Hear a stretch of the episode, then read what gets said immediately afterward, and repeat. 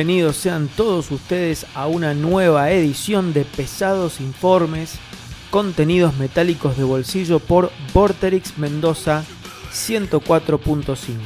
En esta ocasión vamos a dedicarle esta hora de Pesados Informes a un disco que para nosotros fue fundamental. Fue fundamental en el sentido de que todavía al día de hoy se mantiene vigente. El disco en cuestión es Wolverine Blues de Entomb. ¿Y por qué es tan importante este disco de Entomb? Porque no solamente produjo un quiebre musical en la banda, que de por sí ya era una banda pionera en el death metal, o sea, y en el sonido del death metal sueco, particularmente. O sea, que además de ese cambio musical que se produce en la banda, el sonido que trae o que presenta Entomb es tan novedoso, si podemos llamarlo de, ese, de esa forma, que a partir de ese álbum es que se genera un nuevo subgénero que después va a ser bautizado como Death and Roll, por esa combinación de voz propia del death metal con una base fundada en el rock and roll de los 70s, de los 60s, más propia de Black Sabbath o de en algún punto de Led Zeppelin eh, o por ejemplo de Motorhead también, que de el tradicional death metal que se venía haciendo hasta ese momento.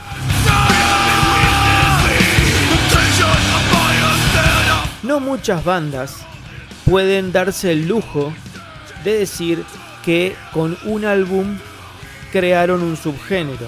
O sea, podemos hablar de Sabbath mismo, de Venom, de Possessed, en, el caso del death metal, o de Meshuga si queremos hablar de el Gent. Para poder apreciar este quiebre musical y estilístico de Entomb, que se produce ahí en 1993 con Wolverine Blues, hay que decir de que hasta ese momento la banda había editado dos discos, dos geniales discos, no dos discos así como así. Primero Left Hand Path de 1990, el disco debut de la banda y que podemos decir de que es un disco que empieza a definir el sonido del death metal sueco.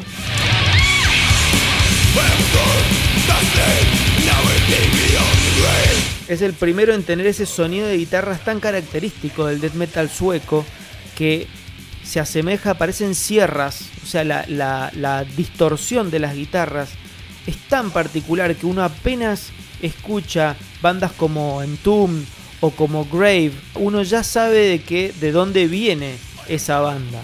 Bueno, después de ese disco debut, de ese fantástico disco debut, le va a seguir Clandestine de 1991, este disco ya sin su cantante original, Lars Petrov, y en este caso Nick Anderson, su baterista, es el que se va a hacer cargo de las voces. El disco para muchos es inclusive hasta superior que Left Hand Path, porque además de reforzar ese sonido particular del death metal sueco, ya en cuanto a las composiciones se vuelven mucho más complejas, mucho más intrincadas, que lo convierten para muchos en el disco de Entomb.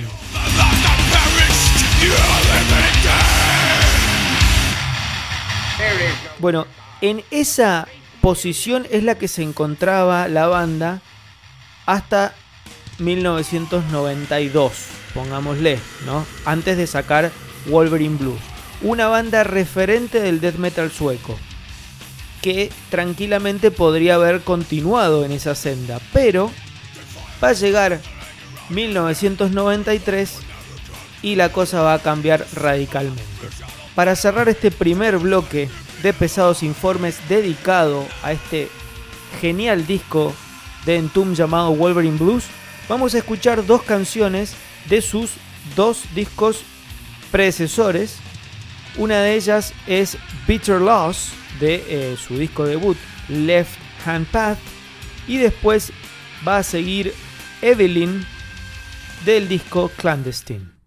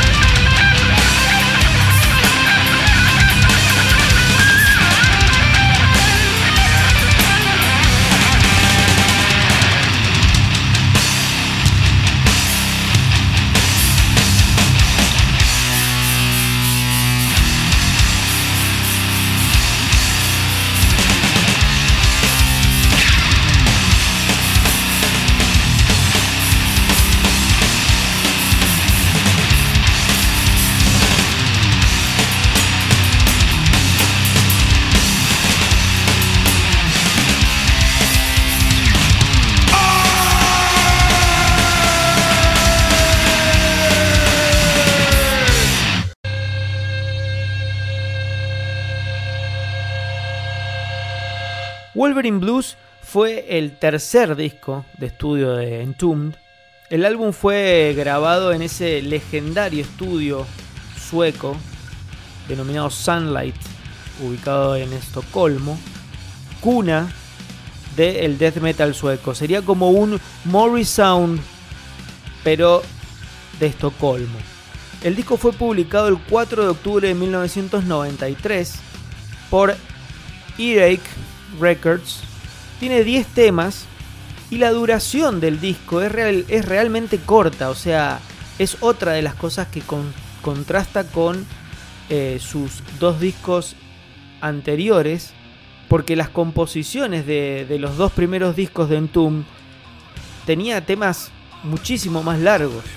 Para la época 1993, un disco de 35 minutos podía significar algo un poco más largo que un EP. El disco arranca así.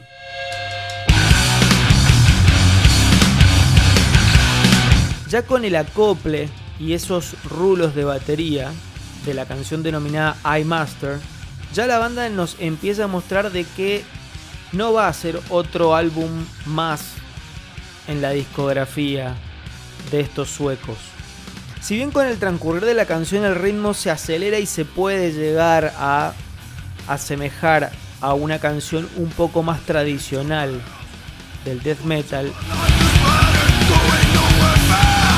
eso es todo. Eso es, es la muestra y es todo lo que puede llegar a parecerse al death metal. Después el resto del disco no va a tener nada que ver. Después en la misma canción, en el momento del solo de la guitarra, que es corto y con un sonido muy setentoso, ahí otra vez volvemos a darnos cuenta de que esto, la cosa viene distinta. Rotten Soil, la canción que sigue, comienza con un riff muy sabatesco. Y después se transforma en un tema heavy a medio tiempo bastante diferente.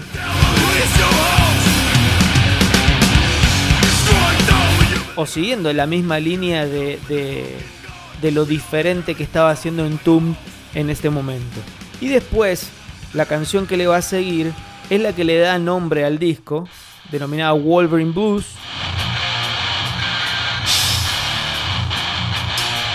Justamente y a modo de declaración, lo cual también por eso me hace respetar aún más a la banda, es que es la canción primero más pegadiza, la más ganchera del disco es esta, tiene la melodía más, o sea, que, se te queda en la cabeza claramente, es la canción con más groove también, no tiene solos de guitarra y es la más corta del disco, o sea, a diferencia del disco death metal tradicional en donde generalmente la canción que daba nombre al disco era la más épica, la más larga, la más estruendosa. Bueno, acá nada que ver, como que te muestra de qué se trata y chao, listo, terminó. Esta canción además fue acompañada de un video en donde, bueno, en este caso la discográfica quiso ver si podía vender de otra forma a la banda y lo asemejaron o le pusieron un fondo de cómic similar, bueno, justamente a Wolverine, ese personaje de los X-Men. A la banda realmente no le gustó para nada esta, este acercamiento a la figura del cómic. De hecho se hizo una tapa alternativa en donde salía Wolverine con, eh, bueno, con el nombre de la banda y todo, que obviamente la banda desechó de plano. Después de Wolverine Blues, vienen canciones como Demon, Full of Hell o Blood Song, en donde se puede percibir esa, ese aura de Danzig. Se me, hace, se me aparece Danzig también cuando escucho esas canciones, porque el death metal le deja lugar a ese blues denso, oscuro y pesado de, del amigo Glenn. El álbum después cierra con una canción que se llama Out of Hand, que roquea con un riff genial, denso también, pero con muchísimo groove. que no, no, no, no, podés evitar mover la cabeza. En síntesis, el disco es para mí genial de principio a fin y además es un, una declaración, es un golpe, un golpe de, prácticamente de, knockout para el fan acérrimo y tradicionalista de, tanto de Entombed como del death metal tradicional. Es un disco muy arriesgado, pero sin dejar de lado el, el sonido de guitarras, por lo menos, del death metal sueco o sea, siguen esas guitarras filosas, saturadas, pero a esa pesadez propia del death metal le agregan un ambiente denso y además le agregan groove. Para cerrar este segundo bloque de pesados informes dedicado a el tercer disco de Entomb denominado Wolverine Blues, vamos a escuchar a las canciones de justamente de este disco, Contempt y Hollowman.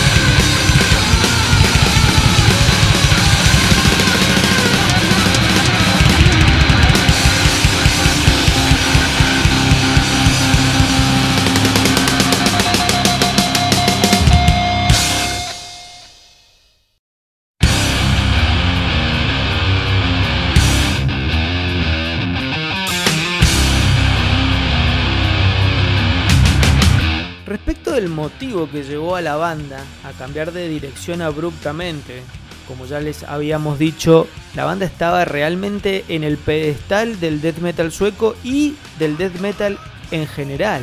Era de las mejores consideradas. Se encontraba prácticamente en el pico de popularidad.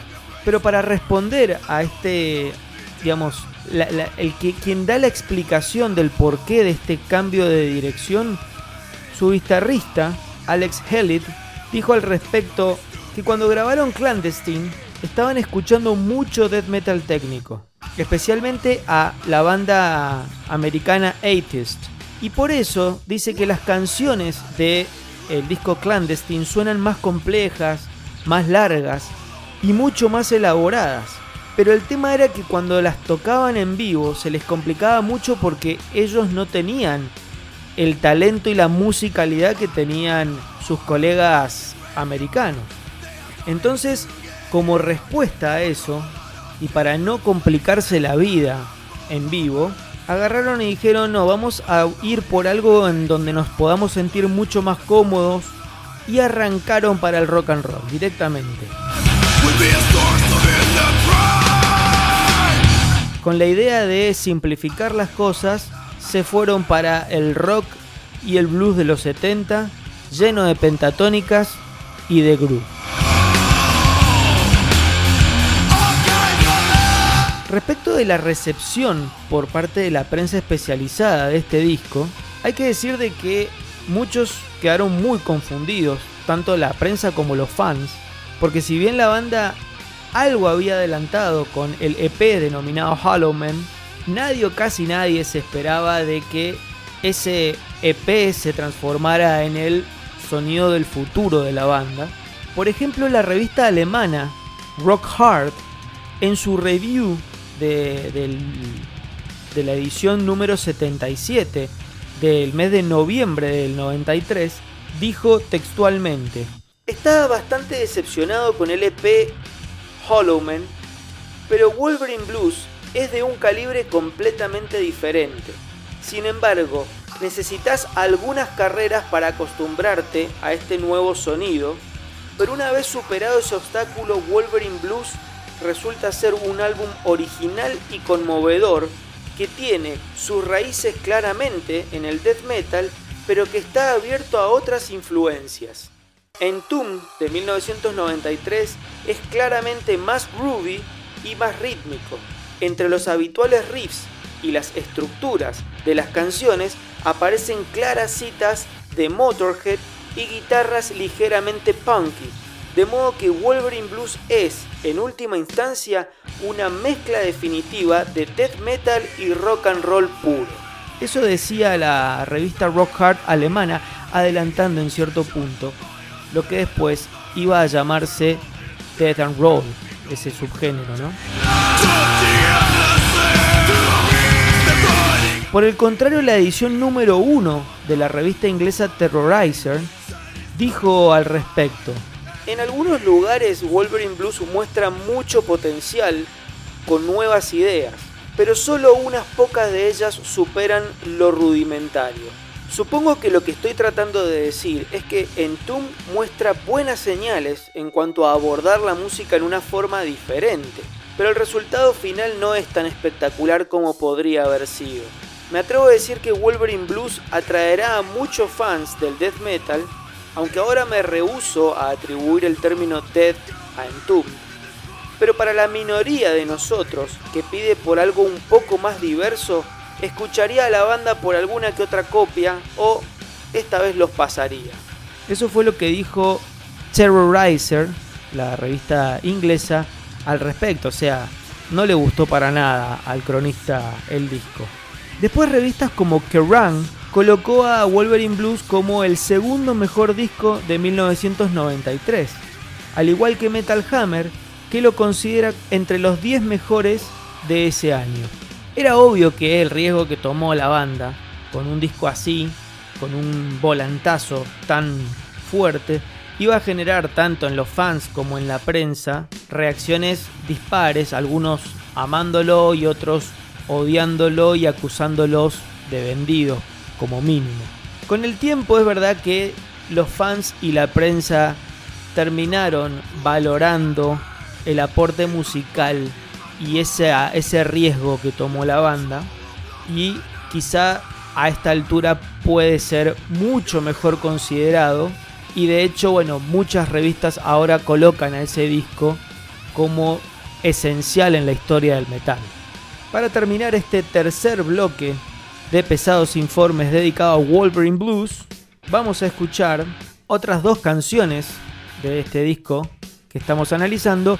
Primero Heavens Die y después vamos a pegarle la canción que le da nombre a este disco, Wolverine Blues.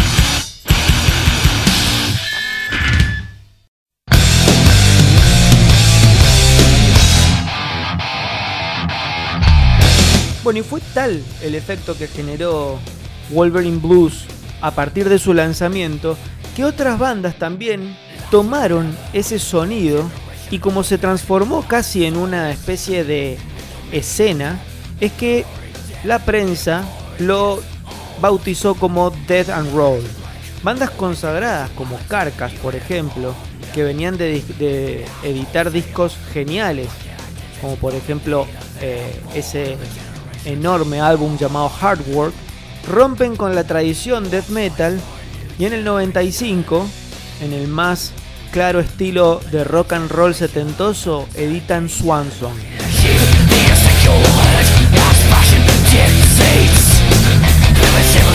Defenestrado por una gran, un gran número de personas, fans y prensa.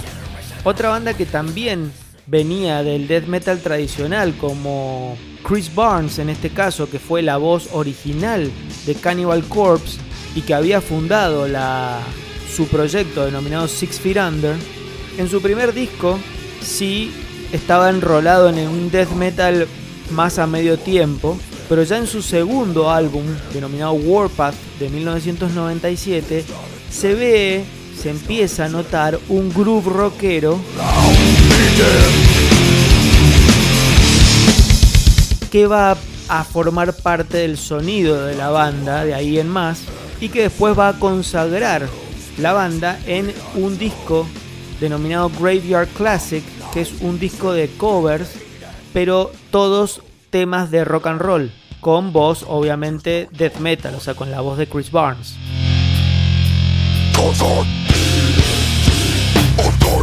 Otra banda también tradicional del death metal, como Gorefest, que venía también con una discografía muy, muy buena, de, discos muy buenos enmarcados en, en el death metal, rompe en 1996 y saca un disco denominado Soul Survivor con claras influencias de Black Sabbath y después también hasta de rock sureño al, al mejor estilo de Liner Skinner.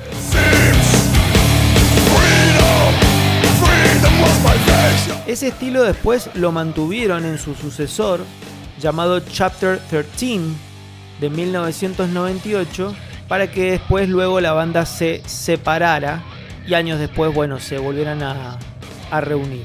Por nuestras latitudes, por nuestros lados, también tenemos ejemplos de bandas que en sus comienzos se enmarcaban en el death metal y después fueron virando hacia el death and roll. Y ese ejemplo, o el mejor ejemplo, podríamos decir, es Avernal.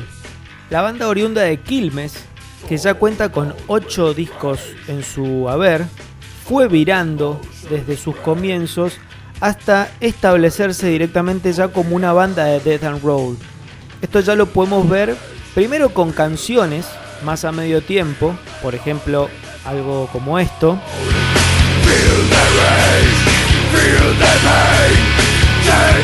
Para después, ya en 2006 y con el disco El Sangriento, establecerse, afincarse ya en el sonido del el death and roll y transformarse en un referente de este subgénero en nuestro país, tanto en nuestro país como en, en Latinoamérica. Para cerrar otro episodio de Pesados Informes, dedicado en este caso a Wolverine Blues, el tercer álbum de Entomb, un polémico trabajo, si podemos adjetivarlo, que generó divisiones entre los fans, entre aquellos que lo odiaron por despegarse del sonido tradicional y otros alabaron esta aventura rockera de los suecos y que bueno, este disco luego se transformaría en el antecedente primario del subgénero llamado Death and Roll. Bueno, consideramos de que la importancia de ese disco merecía un episodio entero de pesados informes, así que vamos a cerrarlo, en este caso ya no con Entomb, sino con bandas que tomaron esa posta y en cierto punto la hicieron propia. Vamos a escuchar a Carcass con una canción de ese también polémico disco llamado Swanson Vamos a escuchar Keep on Roaring on a Free World y vamos a cerrar con nuestra querida banda Avernal y la canción del disco El Sangriento, denominada El ídolo traidor. Esto ha sido todo, muchas gracias y hasta la próxima.